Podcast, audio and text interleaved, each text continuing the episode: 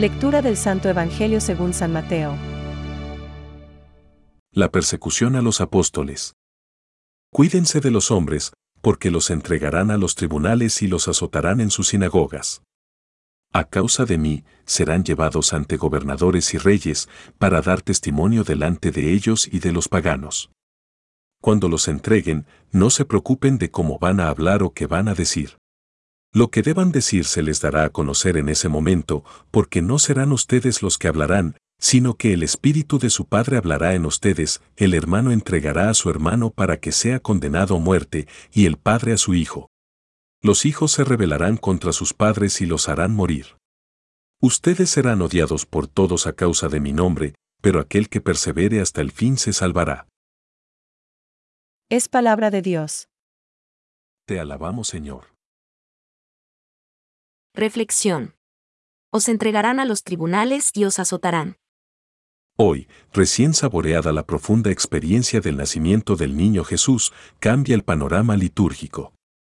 Podríamos pensar que celebrar un mártir no encaja con el encanto navideño. El martirio de San Esteban, a quien veneramos como protomártir del cristianismo, entra de lleno en la teología de la encarnación del Hijo de Dios. Jesús vino al mundo para derramar su sangre por nosotros. Esteban fue el primero que derramó su sangre por Jesús. Leemos en este Evangelio como Jesús mismo lo anuncia.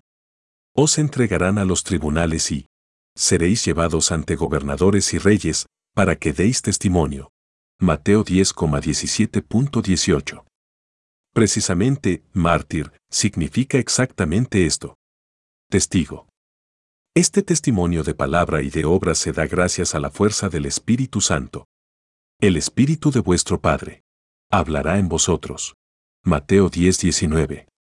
Tal como leemos en los Hechos de los Apóstoles, capítulo 7, Esteban, llevado a los tribunales, dio una lección magistral, haciendo un recorrido por el Antiguo Testamento, demostrando que todo el converge en el Nuevo, en la persona de Jesús.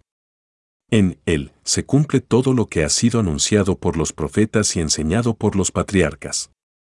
En la narración de su martirio encontramos una bellísima alusión trinitaria. Esteban, lleno del Espíritu Santo, miró fijamente al cielo y vio la gloria de Dios y a Jesús de pie a la diestra de Dios.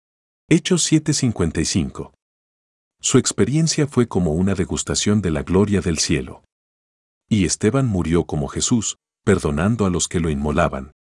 Señor, no les tengas en cuenta este pecado. Hechos 7:60.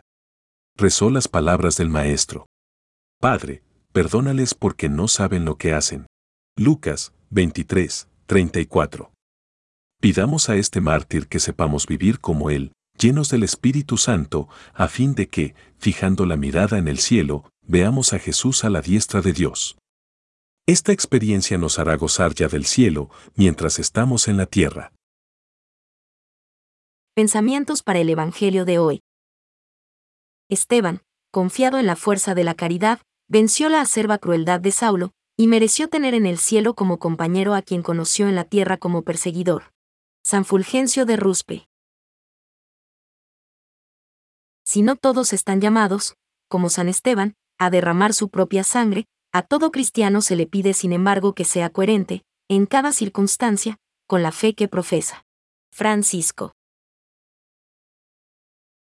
Interceder, pedir en favor de otro, es, desde Abraham, lo propio de un corazón conforme a la misericordia de Dios. En la intercesión, el que ora busca no su propio interés sino el de los demás, hasta rogar por los que le hacen mal. Recuérdese Esteban rogando por sus verdugos, como Jesús. Ver Hechos 7,60. Catecismo de la Iglesia Católica, número 2.635.